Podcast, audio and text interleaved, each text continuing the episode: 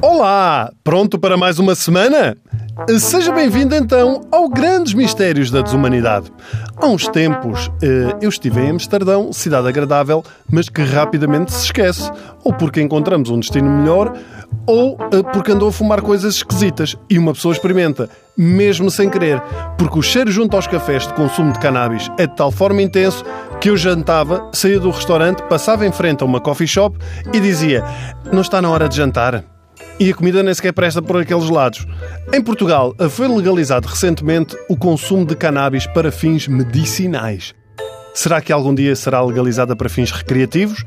Ah, não sei. Ainda recentemente se fez uma manifestação pela liberalização recreativa, uma manifestação que começava no Marquês de Pombal e acabava no Terreiro do Passo, mas a meio caminho já havia gente na Alameda, em Campolide, no Porto. Por isso, vamos adiantar serviço e analisar esta semana as repercussões da legalização da cannabis, porque elas existem e já foram estudadas noutros países.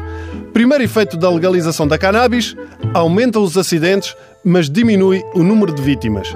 Porquê? Porque os acidentes na realidade acontecem mais devagar, como tudo aquilo que vai na cabeça dos condutores. O que se tem vindo a verificar em alguns estados norte-americanos é que os condutores deixam de beber álcool para usarem cannabis, ou seja, passam de uma condução agressiva para uma de velhota um domingo à tarde.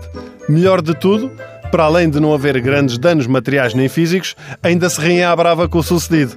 E a polícia nem se mete ao barulho. E esse é outro efeito positivo da liberalização da cannabis. Porquê?